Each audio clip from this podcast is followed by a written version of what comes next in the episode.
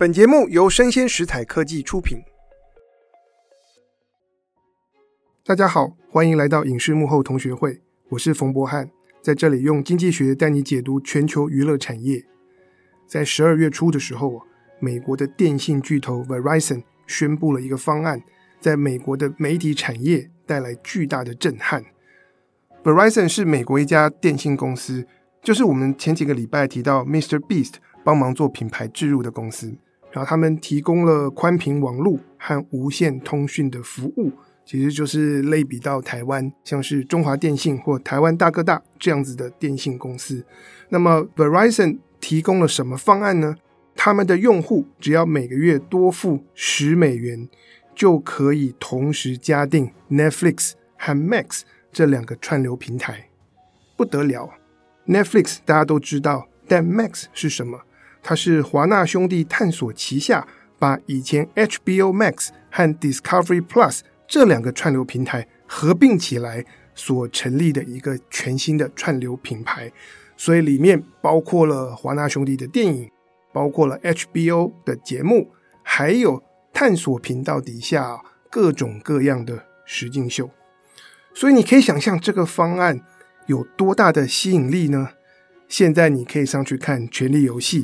跟他的前传《龙之家族》，你还可以看《怪奇物语》、《星期三》、《鱿鱼游戏》，还有各种各样的韩剧啊，通通都包括在这十美元里面。所以，我们可以说这个价格非常便宜。你想想看啊，如果在台湾，然后你去签手机的电信服务方案，每个月只要多付三百块，就可以加 Netflix 和 HBO 和探索频道，你要不要订？但是等一下哦。美国的物价比台湾贵不少，在美国十美元可以吃一点八个麦当劳的大麦克汉堡，我们就算两个好了。那么在台湾，两个大麦克汉堡只要一百五十块钱，所以你可以把 Verizon 的这个方案类比成呢，在台湾你的这个手机服务每个月多付一百五十块钱台币哦，可以看这么多的东西，超划算。在便宜之外啊，这则新闻里面有几件事情不太寻常。首先，Netflix 和华纳兄弟探索，他们以前是竞争对手啊。或者你想，Netflix 跟 HBO，他们都是做原创戏剧内容的死对头，为什么有一天他们愿意把自己的产品跟对手的产品绑在一起卖？再来，我们刚才没有提到，这次 Verizon 提供加订 Netflix 和 Max 都是广告版的订阅方案。有很长一段时间，我们谈到串流平台，想到的就是订阅制，没有广告。但是从二零二一年开始啊，美国的 HBO Max 已经开始加入广告，而 Netflix 从去年底开始，在美国、加拿大还有一部分的国家也推出了低价版的这个。有广告的订阅方案，所以这一次呢，他们是把广告版的方案拿去跟 Verizon 的电信服务绑在一起，提供加订。那么第三点不寻常的事情是啊，我们来算算钱，相对于你各自去订 Max 跟 Netflix，Verizon 所提供的这个加订组合价呢，相当于是六折的价格，也就是用户每个月会省七美元。一年下来啊，如果换算成台币，你可以省超过两千五百块钱，不少诶。所以我们要问，每个月这少掉的七美元，那么 Verizon、Netflix 跟华纳兄弟探索这三个参与者，他们究竟是谁来吸收这个折扣成本呢？这件事情呢，他们没有揭露，所有美国的产业记者都在问，特别是。Netflix 过去的记录是他们从来不打折，即便是他们跟其他的公司有 B to B 的合作，也从不提供批发价。但是现在这百分之四十的折扣成本，总要有人吸收，会是谁呢？而这三家公司，他们为什么愿意来参加这样子的一个打手的合作方案？我们接下来啊，就要分别从这几家公司的角度来分析这个赛局。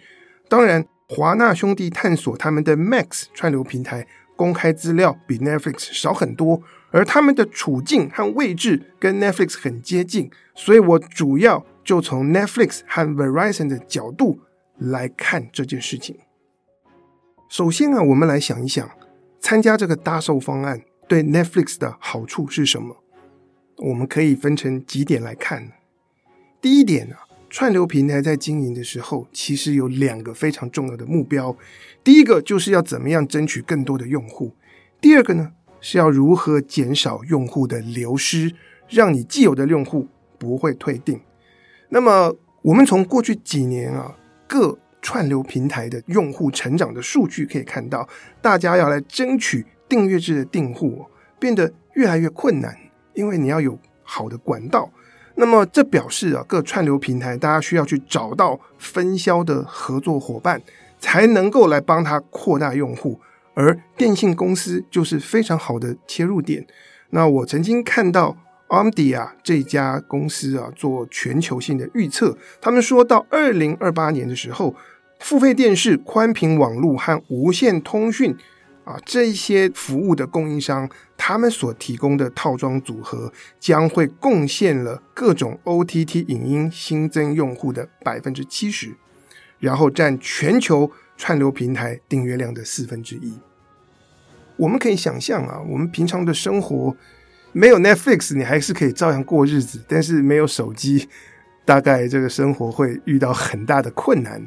所以手机的通讯是刚性需求，我们怎么样需要订手机的电信方案？但是在这个过程中，诶，电信公司跟我们说加点钱可以加订，大家觉得划算，那么就订下去了，可以帮串流平台拓展用户。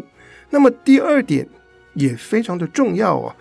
当我们透过电信公司或者是网络公司来加订串流服务的时候，诶，常常我们签的就是半年或者是这个十二个月甚至三十个月的长约。那么我们这个合约签下去，对串流平台来说，我们的退订率，我们退订的机会就降低了，所以他们可以更容易来维持既有的订户。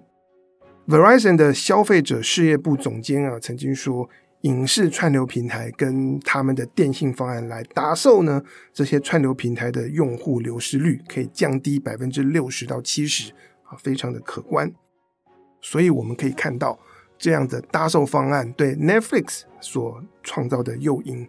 那么接下来啊，第三点我们要继续追问：为什么 Netflix 它愿意跟竞争对手 Max 组合在一起？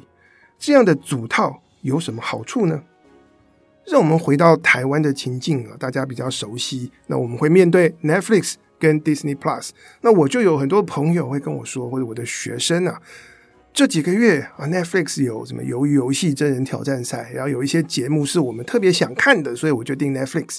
那我就密集看完，也把我以前没看到的在补课都看完了之后，我就退订，然后我再改订 Disney Plus，可能我去看他们的 Loki。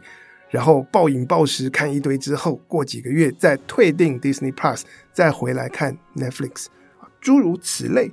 所以，如果每一个串流平台他们是各自独立的来运作，可能随着他们呃发布新的原创内容的周期，有些时间对我们来说，呃 Netflix 比较好看，其他的时间 Disney Plus 比较好看。那么，对价格敏感的消费者，他就有可能在这些不同的平台之间切换。那从平台的角度来看呢，他就一直有人来来去去，订了又退，退了又订。那这样的情况并不乐见。可是，当我们把两个平台，如果他们各自有各自的特色，然后在内容风格类型上面是互补的，如果他们是可以组合在一起，成为一个套装方案，然后搭配打折。诶，这时候我 Netflix 看完，我想要看另外一个平台的内容，我不用退订，因为在我这个套餐里面，它就自动已经包含下去。那这样子的组合就可以让消费者更稳定的去订阅。从串流平台经营的角度来讲，他们就可以省下了面对退订，然后重新去争取宣传、取得用户种种的成本。比方说，现在在台湾。如果你去看台湾大哥大的订阅方案，他们也提供啊是很优惠的，可以搭售加订 Disney Plus，或甚至可以免费看 Disney Plus 等等。但是就因为那个 Disney Plus 就是这一家平台，那你就知道说啊，有时候它好看，有时候没东西看，那它给你的那个价值感是不稳定的。那我们看到 Verizon，它把 Netflix 跟 Max 组合在一起，那这种来自各自平台不稳定的这个情况，就互相抵消了。整个套装的方案可能对消费者来讲，对 Verizon 的订户来讲，就是一个很稳定、持续有价值、有意义的一个组合套餐。所以这样的套餐可以对消费者提供更大的吸引力。我自己的解释就是为什么 Verizon 想提供这样的方案，而 Netflix 也愿意参加。所以有的时候我们跟竞争对手合作，未必是对自己不好。接下来。我还是要继续追问，也就是分析 Netflix 的第四点，诶，他为什么是拿广告方案去搭售，而不是提供他那个没有广告高价版的订阅方案呢？其实，在去年 Netflix 推出低价版的广告方案之前啊，Verizon 就曾经跟 Netflix 合作过，那时候的合作方案非常的疯狂，因为 Verizon 它推出了一个。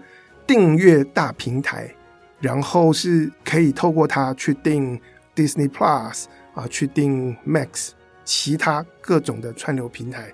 那 Verizon 说，只要你透过我们的平台订阅任何 Netflix 以外的这些串流媒体，我就免费送你 Netflix 一整年，是没有广告。那那个时候啊，去年 Verizon 是把这个 Netflix 的订阅成本。完全吸收，但今年不一样，Netflix 是用广告方案去参加 Verizon 的搭售。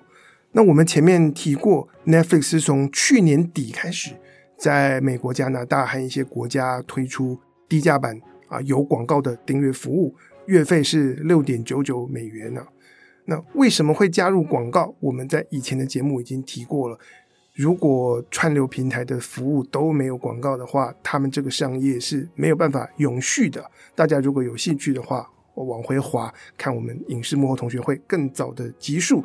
那么在 Netflix 推出这个广告方案之后，他马上就发现，哎，我们低价版广告方案每个月从用户上面赚的钱，比我们中价版没有广告的方案还要来得多啊。那这些消费者，他们月费付的比较少，可是透过他们看广告，仍然可以为 Netflix 带进营收，加在一起，广告方案比较赚，所以他们就希望继续的来扩展，然后来放大这个广告方案的规模。不过，Netflix 的广告方案在推出之后，一开始的发展很慢，一直到最近。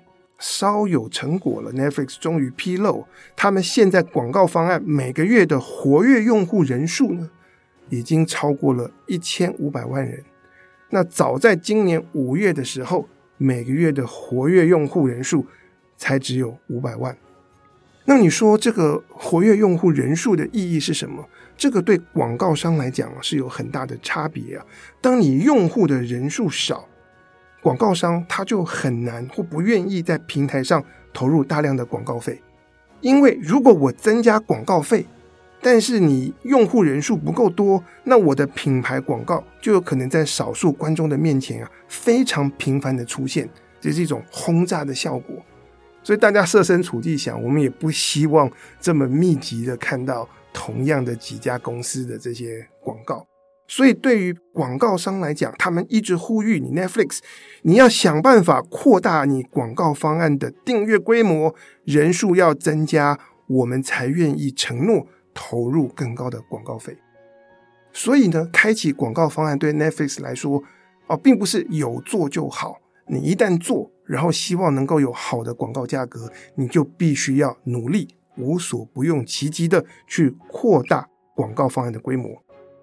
那么就在 Netflix 啊煞费苦心的想要建立起他们广告方案的用户的时候啊，他的另外一个头号竞争对手 Amazon 宣布，从明年初开始会把 Amazon Prime 的会员全部都预设为他们串流平台广告方案的订阅者。诶，这不得了！Amazon Prime 的全球订阅人数超过两亿人，虽然。Amazon 它从来不揭露，我们不知道这两亿人当中有多少人真的会去看 Amazon Prime 的串流影音。可是这是一个非常大的人口基数。那你可以想象，Amazon Prime 它对于广告商来讲，哎，我有这么多人潜在会看，那我是有吸引力的投放广告的对象。所以呢，Amazon 是在一开始就能够创造规模去吸引广告商。那对 Netflix，哎，他是从后面开始急起直追啊。所以，他要去增加广告方案的订阅人数，就是一件非常急迫的事情，慢不得。那需要快，量要大。怎么做呢？就是我们现在看到的，他去跟 Verizon 来建立合作，提供广告方案的大手。讲完了 Netflix，那我们再来看呢，Verizon 这家电信公司为什么要提供这样子的大手方案？可能。背后的原因也不让人意外呀。我们前面提过，在现代人的生活当中，手机通讯真的是不可或缺的东西。那么对 Verizon 来说，大家都需要我，然后你们想看的内容也是透过我提供的电信服务来传输，同时我也建立起金流的系统可以收款。那么为什么我不把自己打造成一个可以订阅各种内容的平台呢？事实上，Verizon 在今年稍早的时候就推出了 Plus Play 一个订阅大平台，那它的口号是 All your subscriptions in one place。来到我这一个地方，你可以订阅各种东西，包括了串流影音、游戏，还有其他林林总总。我连上去看过，里面有 Max、Netflix、Disney，然后 Xbox 它是游戏，甚至还有健身课程。我觉得这里最重要的一件事情是，Verizon 正在努力把自己打造成用户和各种串流媒体之间的中间人。那么在这个市场里面啊，谁能够建立起他们跟终端消费者之间的关系，谁就能够掌握变现的精要。而 Verizon 以及其他的这些电信公司，他们正好就处在这样的关键位置。所以我们可以想象啊。把自己发展成一个订阅的大平台，Verizon 如果不做这件事，也会有其他人来做，包括他的其他电信公司的竞争对手，包括电商龙头 Amazon，或甚至是实体零售的巨擘 Walmart，它也在发展 Walmart Plus，大家都在抢这个订阅大平台，或者是连接消费者跟内容的中间人这个角色。所以，当我们来看啊，所谓的串流平台商战，我们会发现商业竞争的本质出现了改变。在过去几年，有一段时间是串流平台彼此之间的竞争，像是 Netflix、Disney Plus、HBO Max 等等，然后大家进行内容的军备竞赛，或是大家订阅的价格啊不敢拉高等等。但是从现在开始，一直到未来一两年。我们会看到这个战场啊，从串流平台本身会转移到中间人，或者是聚合了不同串流平台的那个订阅的平台，或者是订阅的窗口。所以，我们今天这集的节目啊，就是从美国的一则产业新闻出发，为大家来解析背后的商业原理。那我在这里也想做几个结论。第一个。是当我们讲商战的时候，往往不自觉联想到的都是那个竞争的环节。可是我们现在看到啊，从 Verizon、Netflix 跟 Max 的例子出发，串流平台的商战正在迈向合作。那这个合作有很多不同的层面，包括电信公司跟串流平台的合作，包括 Netflix 跟华纳兄弟探索的 Max，他们愿意被绑在一起啊，成为同一份套餐。那么这样子的合作，在大家已经发展出各自的特色之下，其实可以达到降低竞争的效果。其实美国曾经有忘了哪一家公司，它的高阶主管有提到，要消弭竞争，常见最简单的做法就是大家来合并。可是并购这件事情或串流平台之间的整合，在经济上或者在法规上面都困难重重。但是我们透过搭售或者是组套的方式。就自然可以达到整合的效果。串流平台的商战正在迈向合作，这是第一点。第二点，如果 Verizon 的策略可行，我认为是大有可为。那么在未来，像这样的电信公司就会成为订阅各种内容、各种方案的窗口。我们也不需要去不同的地方订不同的东西，我们也不需要在手机或者是智慧电视里面啊，要开很多个 App，不同的应用程式。其实我们就是向一家公司订一个东西，然后你每个月的通话、家里的网络以及各种的影音和娱乐，自然都包裹在里面了。这样的模式会是新的模式，可是你可能觉得。仿佛似曾相识，也很熟悉。第三点啊，是我们在节目里面，其实我从一年多前就开始讲串流平台的未来在广告。然后这一年，我们就看到美国的各主流的串流平台，他们正在从订阅制转移到广告模式。虽然还没有进台湾，但这是早晚的事情。那我需要很自豪的跟大家说，我们影视幕后同学会的节目非常非常的前瞻。如果你从去年就开始听，或是新来的听众朋友，你回去听我们更早的内容啊，我对趋势的判断不只是走在台湾其他的传统媒体跟自媒体之前，而且大多数的预测都是正确的。我觉得这是因为啊，我们在做的不只是资讯的整理，而是我们的分析背后它有中心思想。它有一个架构，这个架构是建立在经济学原理之上。就像 Google 的首席经济学家 Hal Varian，他早在一九九零年代的时候就说，科技不断推陈出新，但背后的商业原理不会改变。我也是抱持着这样的信念而，来主持影视幕后同学会这个节目，带大家从经济学原理出发，解读全球娱乐产业。所以，我希望大家能够继续支持。多多支持我们的节目，如果听了喜欢，觉得有帮助，也帮我分享给你的朋友、同事和同学，让我们可以一起学习成长啊！边玩边看全球娱乐产业的这个乱世。最后，我们也可以一起思考啊，Verizon 这个案例对台湾的产业能够带来什么启示？当然，我们也知道台湾的电信公司和各种各样的平台也有。他们的商业策略，然后也提供各种搭手的服务。其实，我觉得从一个消费者的角度来看，你的这个服务，你的搭售要怎么样做到对消费者有感，让大家觉得你提供的东西真的是有价值的。我觉得这非常的重要。毕竟，只有在你有好的内容的情况之下，商业策略才能够发挥它最大的力量。以上就是我们今天的内容，希望你喜欢，请大家订阅、分享，并给我五颗星。我是冯博翰，影视幕后同学会，我们下次见，拜拜。